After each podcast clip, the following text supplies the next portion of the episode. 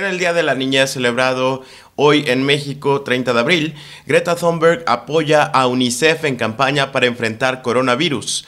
Los estados tienen la obligación de tomar medidas específicas para asegurar que los derechos de las mujeres y las niñas estén protegidos durante la crisis, señaló Bachelet. Niñas y niños en México quieren que valoremos más a las personas, sus profesiones y que cuidemos el planeta. La periodista colombiana Ginette Bedoya Lima gana el Premio Mundial de Libertad de Prensa UNESCO Guillermo Cano 2020. Estas son las noticias de la ONU.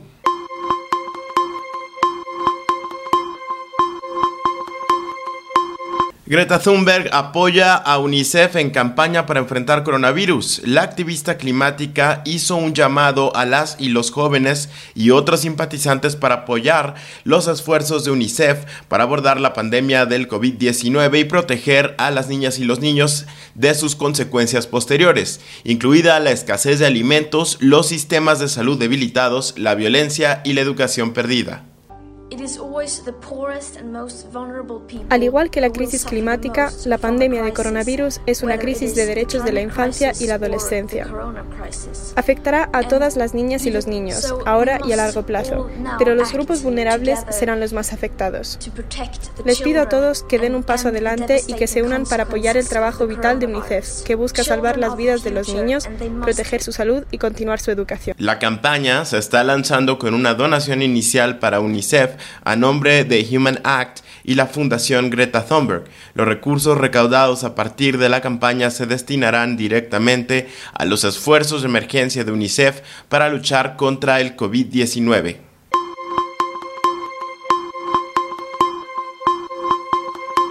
La alta comisionada de las Naciones Unidas para los Derechos Humanos, Michelle Bachelet, reiteró que la pandemia del COVID-19 está afectando particularmente a las mujeres y niñas por la preexistencia de discriminación, violencia e inequidad. En América Latina, esto es particularmente evidente para las mujeres que trabajan en el sector informal, las trabajadoras domésticas, las indígenas, las afrodescendientes, las mujeres con discapacidad, las migrantes, las mujeres con VIH y con orientación sexual e identidad de género diversa.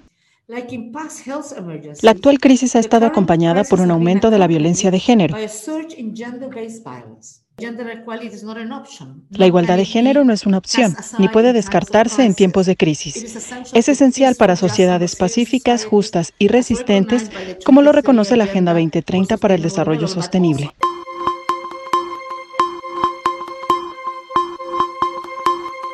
Las y los niños se enfrentan la pandemia de COVID-19 adaptándose a nuevas modalidades de estudio, inventando actividades, pero también algunos enfrentando discriminación. El Centro de Información de la ONU en México habló por WhatsApp y teléfono con 20 niñas y niños mexicanos de entre 8 y 13 años para saber cómo están viviendo el confinamiento sus miedos e inquietudes y sus anhelos para cuando la pandemia haya pasado. Su deseo es que termine esto de una vez y el mundo sea un mejor lugar para todos. Mm, pues me he sentido a veces aburrido y la mayoría de las veces divertido. Primero, un día cuando ya supe de él, fue porque estaba viendo algo en Face y mi papá me explicó. Luego lo vi en las noticias. También antes de la cuarentena habló la maestra de que nos tenemos que lavar las manos y tenemos que tomar agua. Y también mi mamá me ha dicho. En México, las y los niños han estado fuera de las escuelas desde el pasado 23 de marzo por el comienzo de la Jornada Nacional de Sana Distancia. Eso ha impactado en el país a 36,5 millones de estudiantes de educación inicial, preescolar, primaria, secundaria, media superior y superior de acuerdo con datos de la Organización de las Naciones Unidas para la Educación, la Ciencia y la Cultura UNESCO.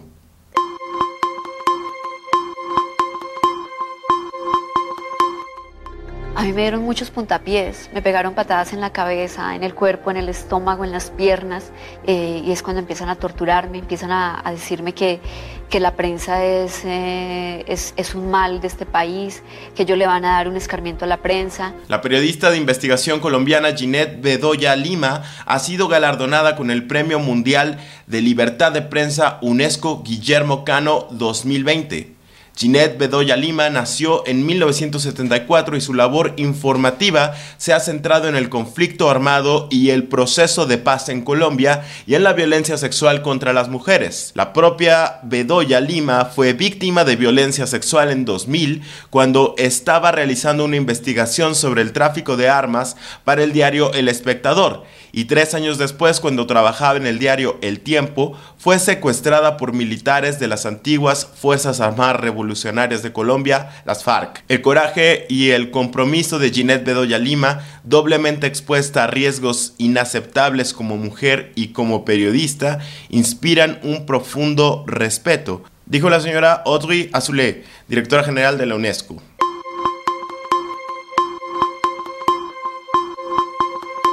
Luis Arroyo, ONU Noticias.